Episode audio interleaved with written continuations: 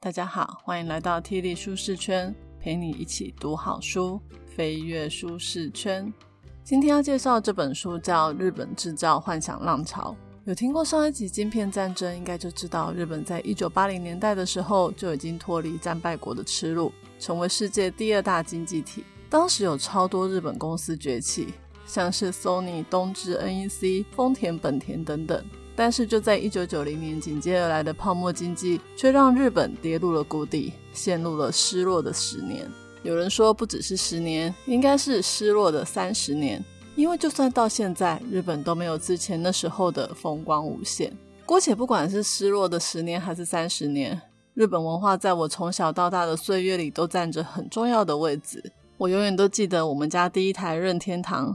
我跟我弟妹整天都在玩那时候叫玛丽兄弟的超级玛丽欧。我以为尼罗河女儿跟莎拉公主都是西方人画的，结果居然都是日本人的作品。原来在我国小国中时看的少女漫画，没有一本不是从日本来的。再大一点，大家开始玩电子机，每天都要记得喂它清大便，不然它就会死掉。我也不知道我自己搞死了几只。跟我差不多大的人可能都知道。以前麦当劳开始卖超级全餐送玩具的时候，送的就是穿着各种奇装异服的 Hello Kitty。那时候整天都在排队，大家都在比谁集到的 Kitty 最多。当这一集播出的时候，我已经从日本东京回到台湾了。这一次呢，我会去秋叶原好好的逛一逛。我因为这一本《日本制造幻想浪潮》，更了解了动漫的起源，还知道宫崎骏曾经批评过日本动漫大师手冢治虫。就是画原子金刚的那一位作者，我也会想要帮我的女儿买个电子鸡，让她体验一下不把鸡养死到底有多困难。我相信大家在生活当中一定多多少少都会被日本文化给影响，像在疫情的时候，一堆人买了任天堂 Switch 的健身环，而且不止台湾深受这些日本次文化、宅文化的影响，其实世界上还有很多地方都是这样。就像这本书的作者是个美国人。他从小也跟我们一样玩日本电玩、看日本动漫、听日本制的随身听。后来呢，他直接旅居日本，专门在做翻译日本的电玩游戏、动漫，并且把他们推广到欧美各地。哇，这个工作听起来超幸福的。作者说呢，他每次接触这些日本人做出来的电玩、漫画、可爱的人物，或者是各种娱乐的装置，就好像是在帮我们开通了一个进入异世界的路口。让我们可以逃避现实的残酷，进到幻想世界。他称这一些引我们进入异世界的媒介叫做幻想传递装置。所谓的幻想传递装置，它必须要符合三个条件，分别是非必要、随处可见、有影响力的。像汽车就不是，因为它虽然随处可见、有影响力，但绝对不是非必要的。而动漫就是非必要，也就是没有它也不会怎么样，动漫也随处可见。电视打开就可以看得到，商店里面也有很多动漫的周边产品，影响力当然也是有的。像我常常就觉得，团队就要像海贼王鲁夫的团队一样，每个人都尽力发挥自己的能力，不要拖累大家，努力做到最好。而今天这些强大的日本幻想传递装置为什么会风靡全球呢？这其实跟他们的历史背景、经济环境、文化特质有着很大的关系。那我们就来一探究竟吧。本节 podcast 将为你带来以下三个部分：一、Sony 改变音乐文化；二、可爱崇拜 Kitty 浪潮；三、女高中生带动流行趋势。在《晶片战争》那本书有提到，Sony 的盛田昭夫在晶片大战的时候，他不是盲从潮流去做一堆晶片，而是从消费性电子产品着手，创造出许多使用晶片的电子产品。Sony 这家公司呢，并不是盛田昭夫一个人创立的。他其实是跟一位叫景生大的人一起创办这家公司。景生大呢是个科学家，他本来有一家公司叫东通工业株式会社，他创造了很多的产品，像是录音机、收音机等等。后来他跟盛田呢，在一九五七年的时候，将公司的名称改成了 Sony。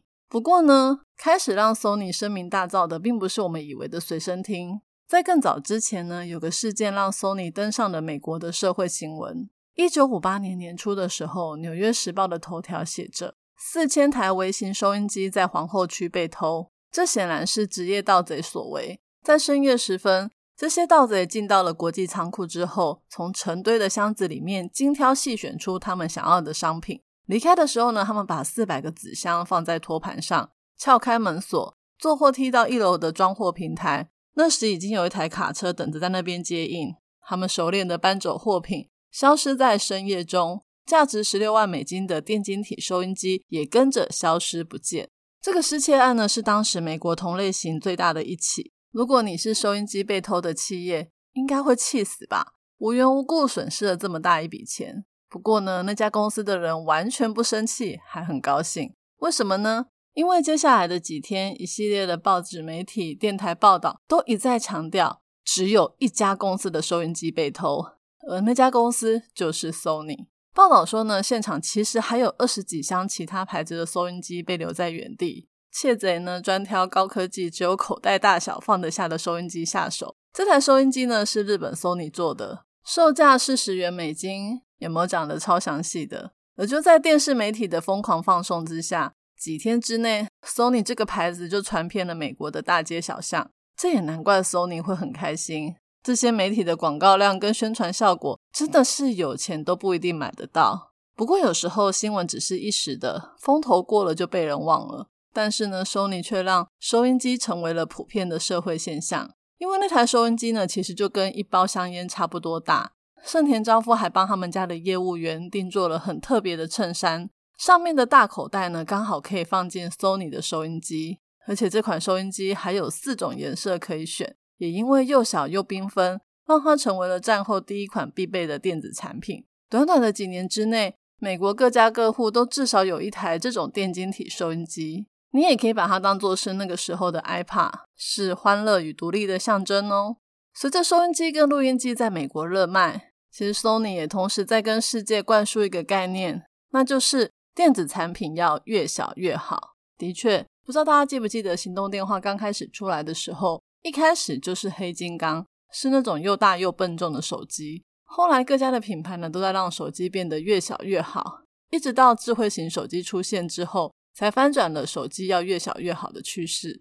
除了 Sony 倡导电子产品要越小越好之外，收音机的出现也改变了音乐文化。因为以前的年轻人呢，必须要得到父母的许可才可以打开收音机听广播。但是有了微型的收音机之后，就可以躲在自己的房间里面，高兴听什么就听什么。但这还不是 Sony 的最巅峰哦，后来的随身听才是完全改变了音乐文化。先来讲一个盛田昭夫跟贾伯斯的小故事。当盛田昭夫六十二岁的时候，遇到了当时才二十八岁的贾伯斯。因为呢，Apple 在创立之初呢，也曾经跟 Sony 的办公室在同一间大楼里。贾伯斯呢，可是 Sony 的粉丝哦。看到这里，我觉得好妙哦。现在这个世界上有超多人都是果粉的，没想到果粉的创始人贾伯斯居然曾经是 Sony 粉呢。贾伯斯呢，真的很爱 Sony 哦，他很常去 Sony 的办公室拿最新的产品目录，还会去拜访盛田昭夫。跟他提一堆产品、工厂还有员工制服的问题。大贾伯斯这么多岁的盛田，一点都没有觉得贾伯斯没大没小的，他就像是一个人很好的阿贝，耐心的回答贾伯斯所有的问题。他还送贾伯斯一台新发明的随身听，跟他说：“你以后就可以随时随地听你想听的音乐了。”在那之前呢，听音乐都是要跟别人共同分享的，因为不管是收音机还是录音机，都是要放出来听的。而不是用耳机去听，就算是一个人躲在房间听，也不能太大声，不然会被骂。但有了随身听，可就不一样了，你随时都可以拥有自己的个人世界。其实随身听的发明也没有想象中的顺利，因为随身听呢要搭配耳机。嗯，这有怎样吗？在我们这个年代，耳机是很普遍的东西，每个人呢至少都会有一副以上的耳机。可是，在一九七九年的时候，你们知道只有哪种人会戴耳机吗？只有电报操作员、飞机机长、潜艇声呐操作员这种专业的人士，他们才会戴耳机。而且那时候的社会风气是，大家觉得耳朵旁边装东西会跟耳聋联想在一起，所以当时的人没有人会想要戴耳机这种东西。而且那个时代的耳机跟现在长得也不一样，它是橡胶跟塑胶做的。包裹耳朵的耳罩呢，就跟垒球一样大。现在一副 AirPods 耳机一边只有四公克重，那时候的耳机却是四百公克重，也就是 AirPods 的一百倍。嗯，那怎么办呢？Sony 的研发团队真的很强哦，他们发明了全新的轻巧耳机，还把彩色的海绵垫挂在耳罩上面，而且跟一般的耳机比起来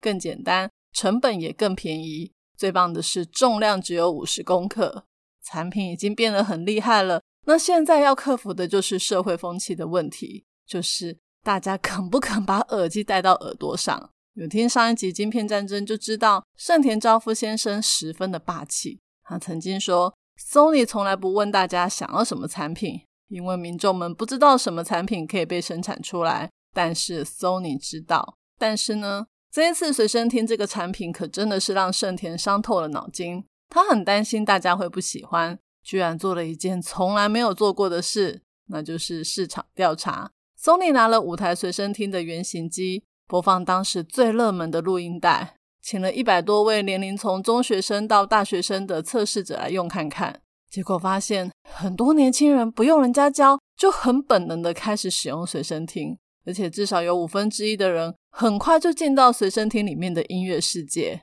开始打拍子啊，摇头晃脑的。后来呢？他们为这个装置取了一个很炫的名称，叫做 Walkman。这个名字大家应该都听过吧？在我年轻的时候，我以为随身听就是叫 Walkman。这个试调让 Sony 感到非常有信心，他们想要趁大家新鲜感还没有消失之前，赶快推出市场来销售。你是不是觉得随身听应该会跟之前的收音机一样大卖呢？结果并没有。一开始发表的时候，市场完全没有什么反应。因为这种个人的随身携带的聆听装置，对那时候的人来说是一种完全无法理解的超新概念。这种东西没有办法解释，只能亲身体验。后来呢，Sony 就雇佣了一堆时尚的年轻情侣，漫步在东京最时尚的银座一带，炫耀式的听着他们的随身听，并且为路人戴上耳机，让他们亲身体验这种超级前卫又时尚的感觉。后来造成的现象就是。原本东京没有人在听随身听，但某一天之后，每个人都有随身听了，变化真的超快的。现在在看以前的故事，会觉得随身听不是一个很平常的东西吗？我们现在虽然不买随身听，但我们有手机，手机里面有一个很重要的功能，就是听音乐。每天上下班的时候，有多少人把自己埋在手机里面的世界，听自己想听的，看自己想看的？你曾经想过能有这种沉浸式的体验？原来是 Sony 追求创新下的成果吗？所以随身听是个幻想传递装置，它不是必要的，但随处可见，也超级有影响力的。接着第二部分，我们来聊聊我们的老朋友 Kitty。在这个时代，应该很少有人会不知道 Hello Kitty 这号人物吧？我们家丽丝今年已经十五岁了，她在刚出生没多久的时候就爱上了可爱的 Kitty。两岁去日本玩的时候，我们还特地去了三丽鸥乐园。她本来开心的不得了，后来看到比爸妈还高的 Kitty 人偶要跟她合照的时候，吓都快要吓哭了。因为在他的心里，可爱的东西不应该这么巨大才对啊。还好惊吓就只有一下下而已，很快的他就指着一堆 Kitty 的周边商品说：“我要这个，我要那个。” 我开始对 Kitty 有点认识，好像真的就是从麦当劳开始的。在那之前呢，它对我来说就只是一个可爱的图案而已。我曾经很好奇，我们喜欢的史努比是卡通人物，玛丽兄弟是电玩游戏的主角，那 Kitty 是哪里来的？它既不是卡通人物，也不是电玩角色，也就是说，一般人根本不知道它的故事。那它怎么就会突然虏获了超多少女的心呢？其实不只是少女，我同年纪的朋友有好几个都是 Kitty 迷。讲个题外话，Kitty 其实有卡通哦，我有看过，看一集就不会想看了，大概是因为它设定的对象本来就不是给我看的。说真的，捂嘴的 Kitty 在卡通里面要讲话，所以嘴巴会突然冒出来，我真的超不习惯的。看了这本书，我才知道 Kitty 贩售的从来就不是故事，而是可爱。在 Hello Kitty 之前，有人想过要贩售可爱吗？而且有想过贩售可爱居然可以成为全世界第八大的授权商，每年赚近五亿美元以上的收入吗？应该没有吧。而那家公司就是三丽鸥。我们来聊聊三丽鸥是怎么崛起的吧。有一个很特别的男人叫石信太郎，他没有父亲，是单亲妈妈养大的。妈妈是一位商人，有一家成功的连锁旅店，也因为很有钱，就把石信太郎送到外国人开的基督教学院读书。石信说呢，那所学校给他最大的影响就是生日派对，因为在那个年代很少有日本人知道自己的生日，更别说要庆祝生日或是举办生日 party。石信长大之后呢，在三梨县政府找到了一个爽缺。接下来的十年呢，他每天重复做着薪资很多却不用花太多心思的工作，但是他觉得超痛苦的。他不喜欢这种没有生命的工作，所以他就辞职去创业，开了一家叫山梨县丝绸中心的公司，卖一堆山梨县的特产。其实呢，这家公司也为实信呢赚了不少钱，但是他的那个生日 party 的梦想一直都还在心里面盘旋。虽然说日本人不流行办生日派对，但是却很喜欢送礼，而且礼物的包装非常的讲究。这个我想有买过日本伴手礼的人应该都很有感觉。一个小小的饼干，外面的包装一层又一层，而且美的不得了。我常觉得日本人也太过度包装了吧，超级不环保的。但是包装文化其实是一种很深的日本文化，他们很喜欢送礼，并且透过美丽的包装来报答别人对你的恩惠。所以，像是圣诞节、过年、情人节这些外来的节日，日本人都超爱的，因为这表示他们又多了一次送礼表达感恩的机会。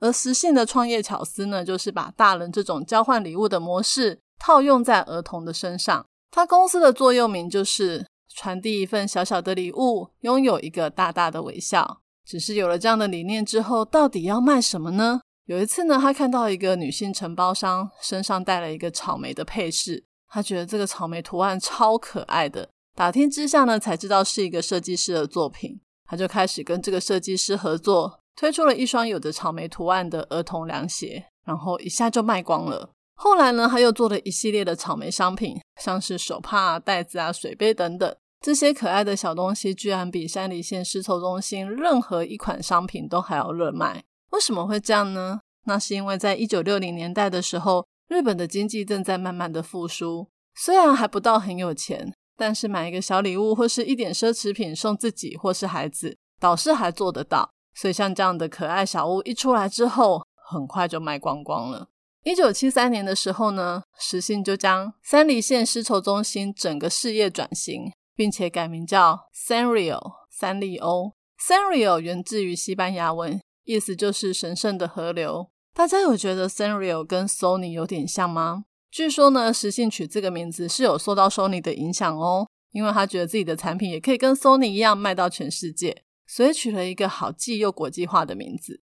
那来说说 Kitty 是怎么诞生的吧。有一位叫做清水柚子的女性设计师，画了一只小猫用吸管喝牛奶的图案。她画了两款，一款是正面，一款是侧面。她拿给助理看的时候，助理尖叫的说：“就是它了！这一只实在是太可爱了。”他们拿给实现看的时候，实现只觉得这只猫还可以。一九七五年的时候呢，这只小猫被画在塑胶的零钱包上，结果超受欢迎的，是所有图案里面最热卖的。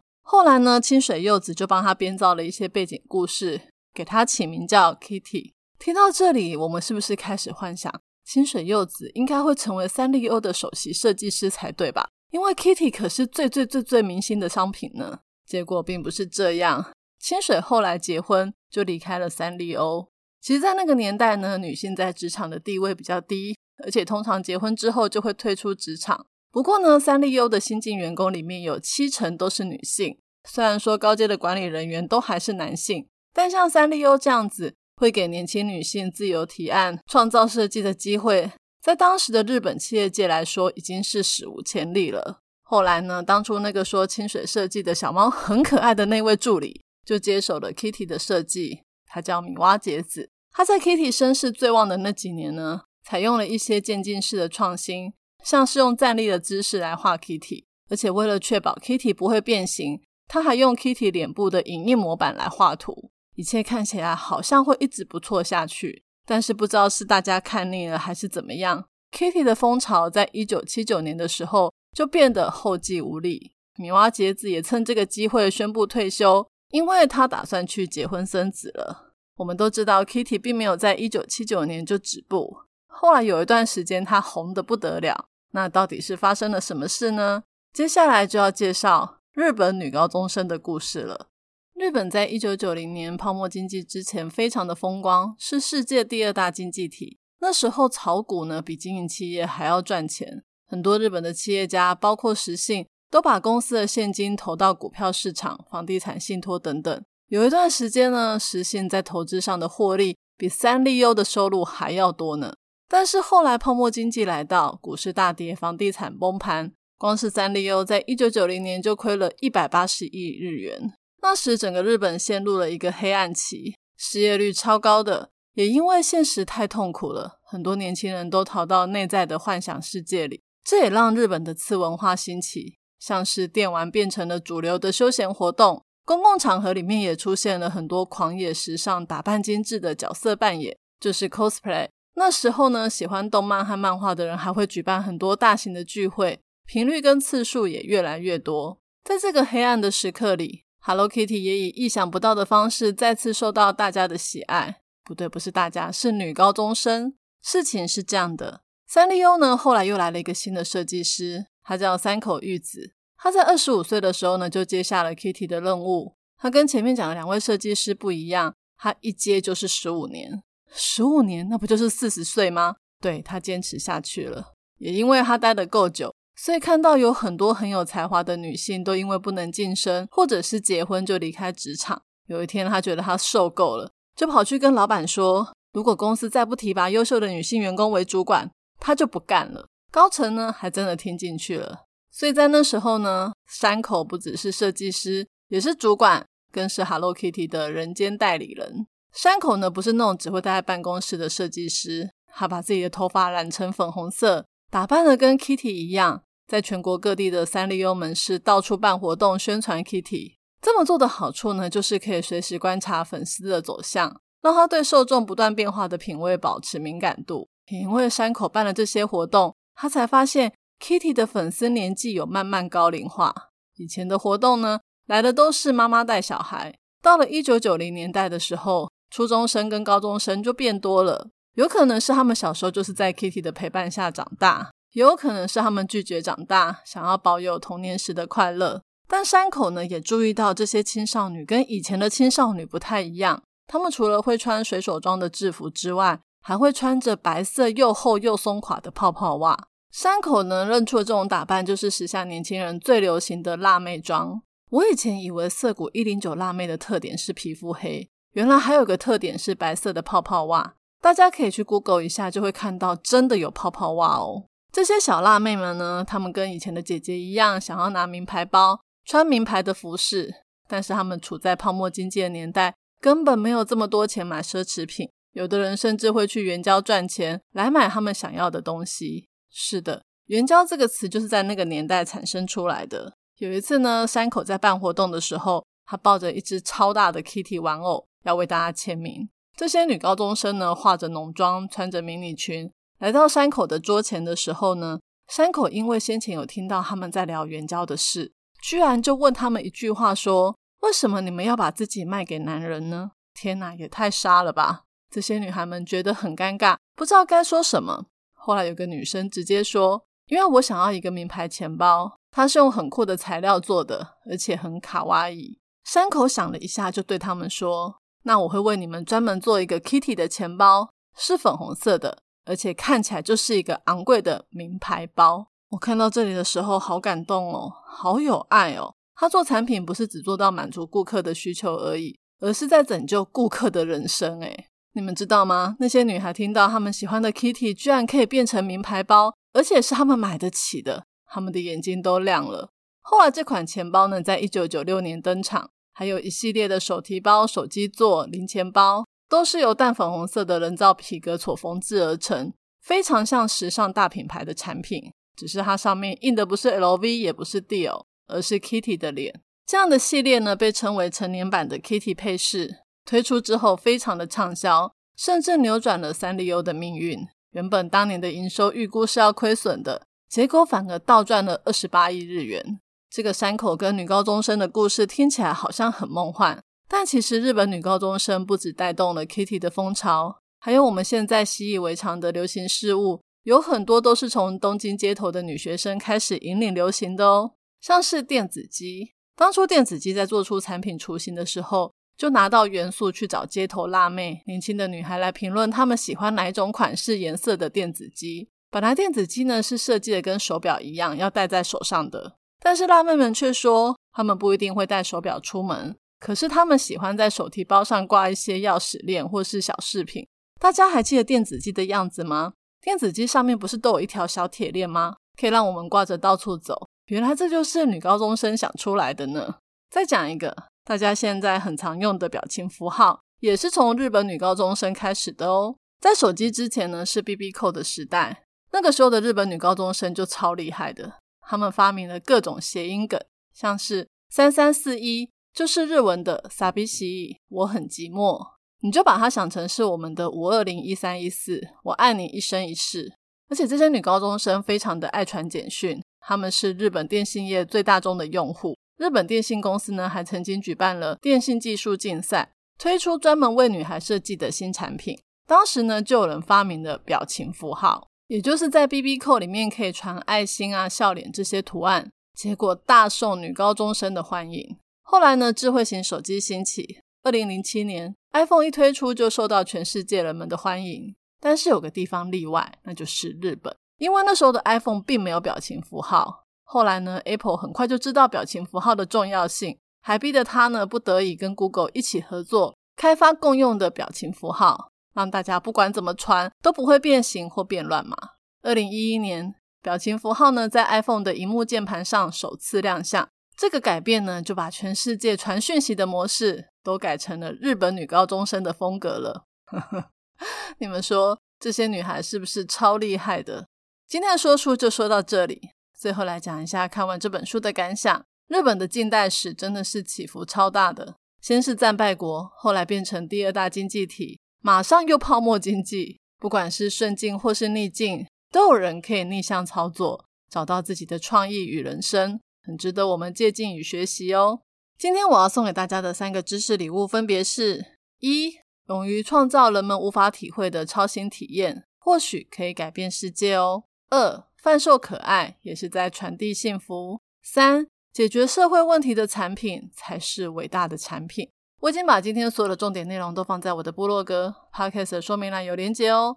这一节题目是：听完了这本书之后，你喜欢哪个幻想传递装置呢？欢迎你留言跟我分享你的看法。